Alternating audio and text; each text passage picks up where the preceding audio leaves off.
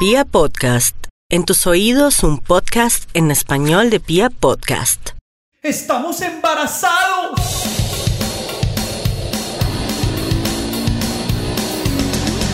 Los pañales, la comida, las pataletas, el jardín, el colegio, la primera adolescencia, la segunda adolescencia. la carrera, ¡no!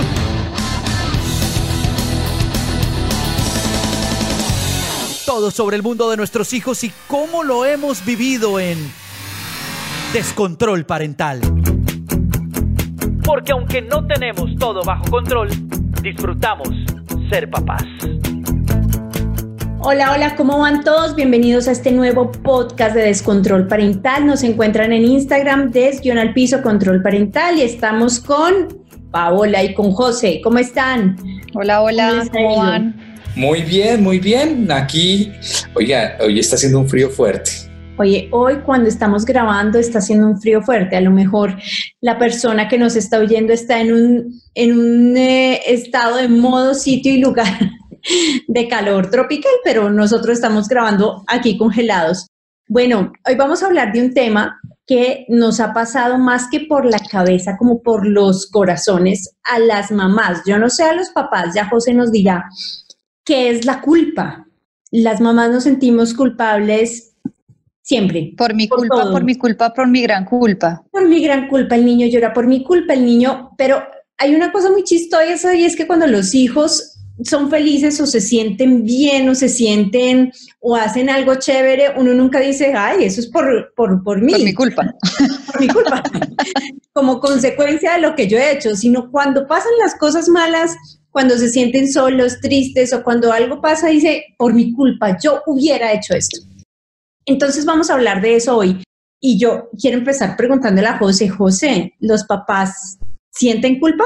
Claro, o sea, total. O sea, yo creo que el primer sentimiento de culpa que yo tuve fue cuando se me acabó la licencia de, de maternidad. Que, De paternidad. Eh, exacto, de paternidad.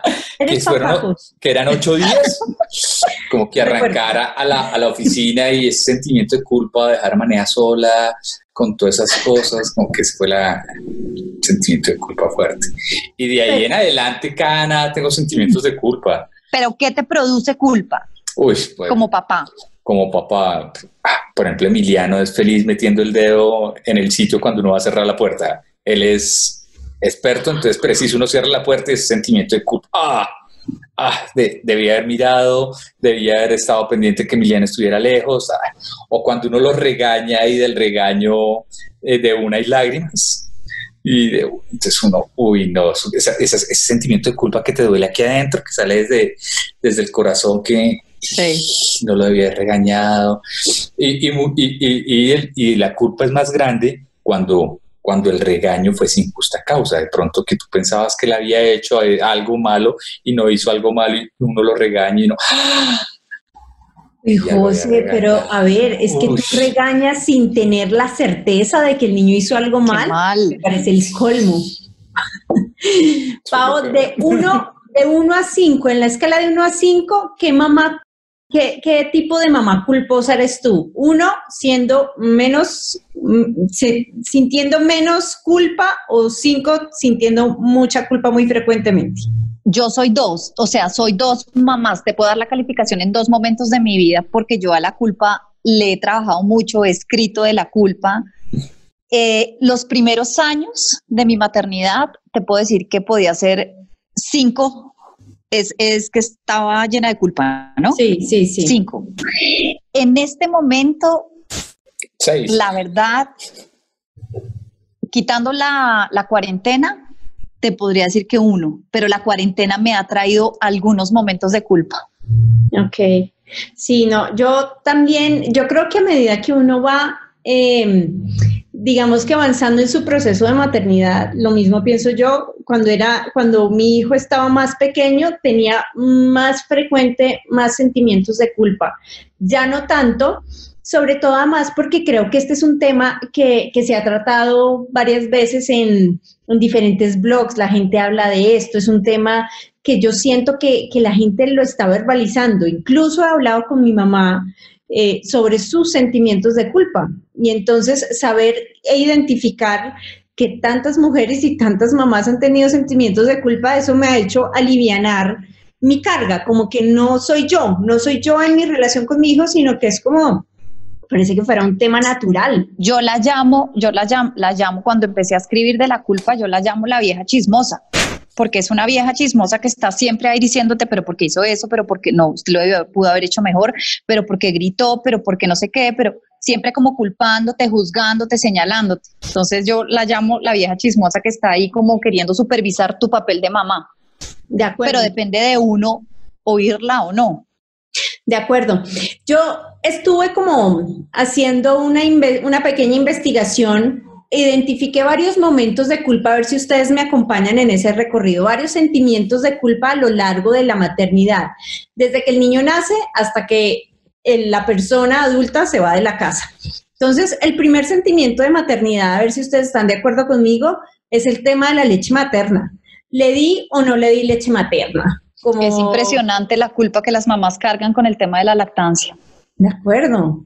De acuerdo. Hay mamás que si no pueden dar leche o si no salió ese día, nos damos látigo. Además, porque yo he visto últimamente, o, la gente pone en redes sociales, expone en redes sociales toda su vida y ve como, no sé, todas las famosas, le di tres años de los primeros tres años leche materna y la pobre mamá al otro lado del teléfono, del computador o lo que sea, miércoles, no he podido ni con el primer mes. Ahora, ¿cómo voy a hacer para llegar como a esas expectativas, ¿no? Se van generando unas expectativas sociales. Eh, el segundo tema de culpa, que es uno que ya hemos tratado nosotros en nuestros podcasts, es irse a trabajar. sí, ese es fuertísimo en las mamás, sí. y en los papás también, porque José ya nos dijo que también cuando se fue, sí. De acuerdo. No, yo no me acuerdo de haber llorado tanto como el primer día que dejé a mi hijo en una guardería y me fui a trabajar. O sea, me sentí fatal, la peor mamá del mundo. Eh, bueno, ese, ese tema de cuando los niños están en el preescolar o en el kinder y las mamás están trabajando, bueno, eh, no paso suficiente tiempo con el niño, no hay una relación cercana, quiere más a la niñera o a la persona que está con él o a la, o a la abuela o lo que sea, que a mí, ese es otro tema, ¿no? El mal comportamiento en la adolescencia. Si el niño se está portando mal, la culpa es yo yo no estoy con él o no le di tanto tiempo o no lo estoy entendiendo. O, cuando, era, o cuando era más chiquito no lo reprendí, dejé que hiciera lo que quisiera, no hablé con él. ¿Mm? Por, por pecado, mejor dicho, por no hacer las cosas o por hacer demasiado, siempre va a haber un sentimiento de culpa. Y cuando se va de la casa finalmente, ya el señor adulto y tiene su novia y tiene su pareja o su novio y tiene su pareja y se va, eh, tal vez no está lo suficientemente pendiente de la mamá. Claro, no me llama o no está pendiente de mí porque yo no estuve pendiente de él seguramente lo suficiente en la infancia, ¿no? Sí. Lo que tenía que estar, entonces no puedo pedir yo ahora lo que en ese momento yo no le di. Entonces, yo creo que eso es como un resumencito de ese camino, ese largo recorrido de la culpa, pero cuéntenme ustedes cómo lo han manejado, cómo han manejado sus sentimientos de culpa, Pau.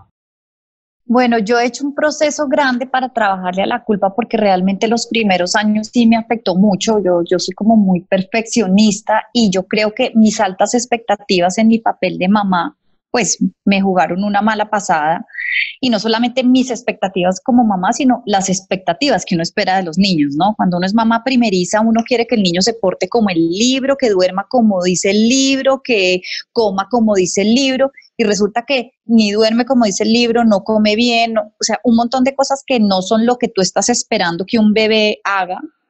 Entonces empiezas a sentirte culpable porque ¿qué estoy haciendo mal? Pero porque los demás niños sí y el mío no. Entonces ahí empezó como a atormentarme y yo me acuerdo que yo terminaba el día y era como un análisis y todo lo hacía mal, según yo, ¿no? Según esa vocecita, yo todo lo hacía mal y realmente me empezó a afectar al punto que me sentía como muy frustrada con mi papel de mamá.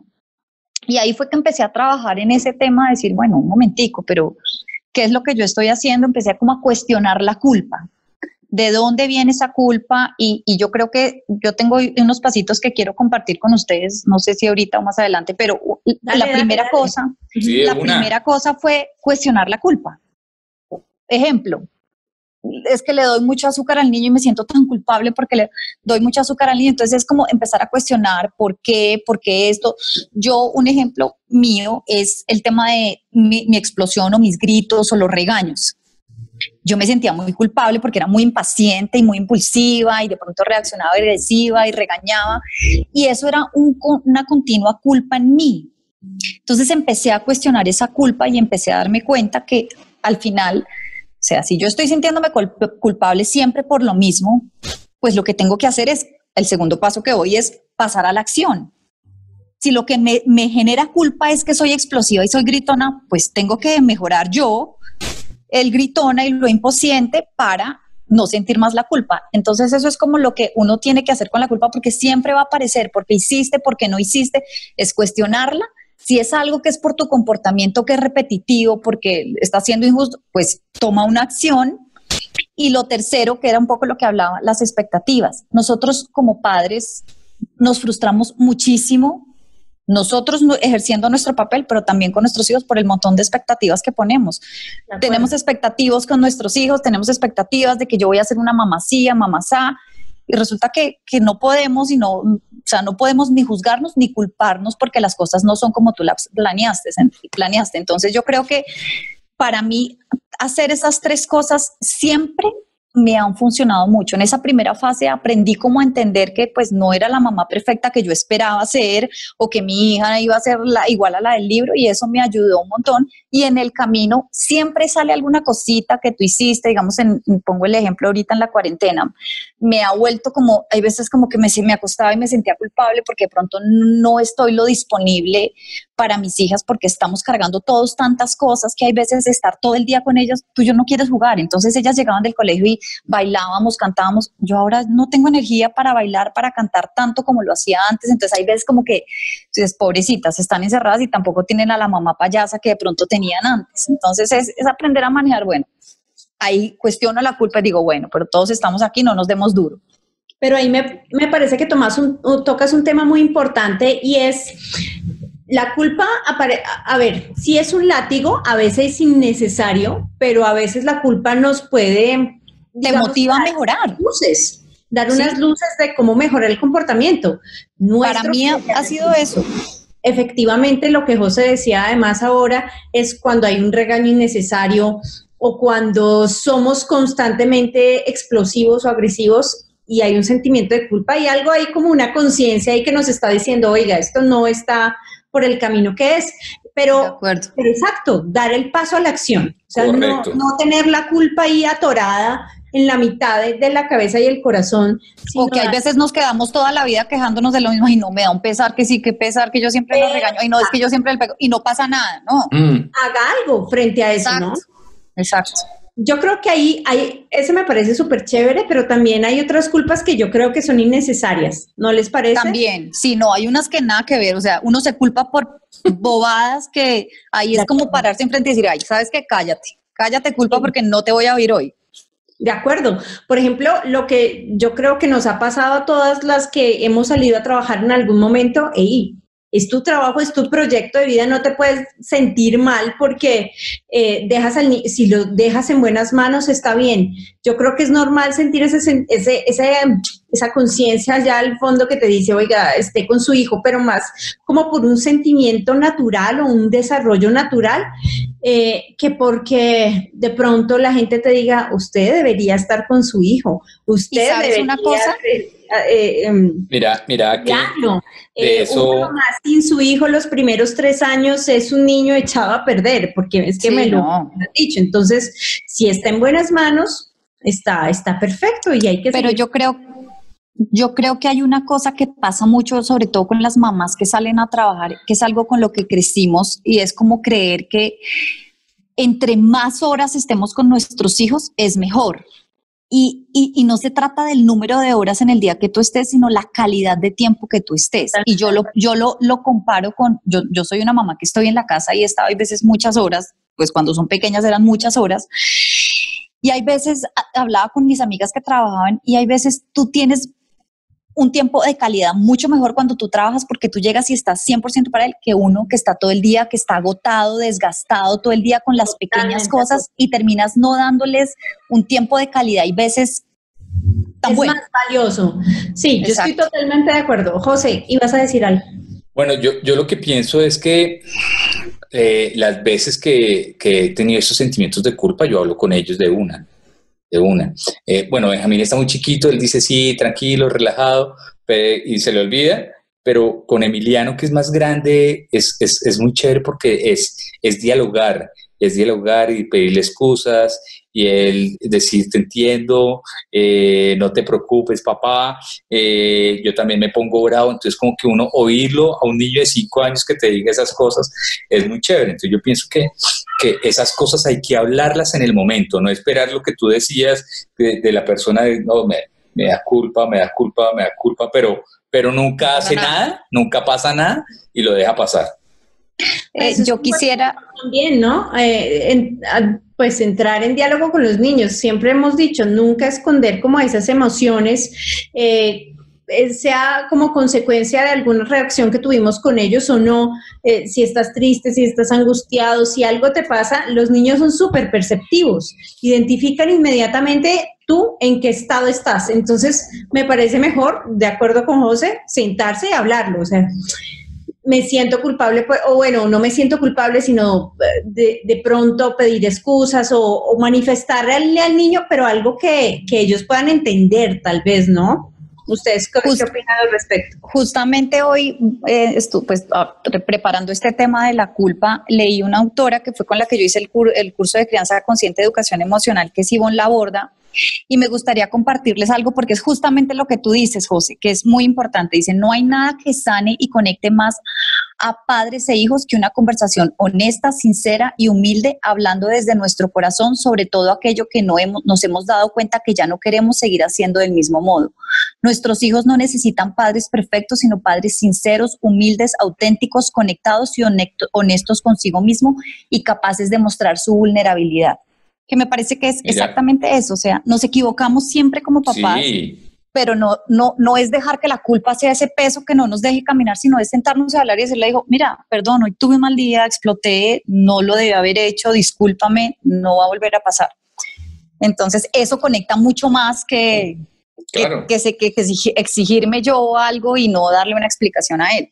Pero miren, en este diálogo ya tenemos como dos conclusiones que me parecen súper valiosas. Ese diálogo con los niños, sincero, abierto y tranquilo, y el paso a la acción, porque no nos podemos quedar eh, en el diálogo. Tampoco, claro, porque ya llega el momento en que dice, oiga usted, exacto, ya lleva 15 años pidiéndome perdón. exacto, pasar a la acción. Y yo creo que hay, hay, otro tema y es que hay que entender como las etapas de los niños. Yo creo que nuestros hijos que están muy chiquiticos, eh, pues están, estamos entre los cuatro y los siete años, son, todavía tienen como eh, un corazón muy noble, ¿no? Un corazón receptivo, ese feeling y esa eh, tranquilidad e inocencia para entender y para percibir el estado de ánimo de sus papás, el estado de ánimo y, la disposición de sus papás para entenderlos y entablar un diálogo con ellos.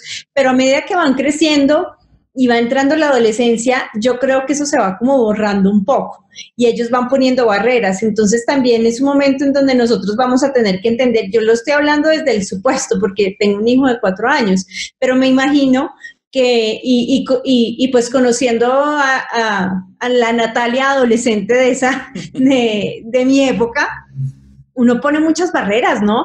Y uno ya no quiere hablar con los papás tan directamente y le da pereza y no es así. Entonces, yo creo que es fundamental en estos primeros años de la infancia como amarrar ese, ese apego sano a los hijos, como esa, esa conexión. Por eso es tan importante alimentar esa conexión ahora pequeños.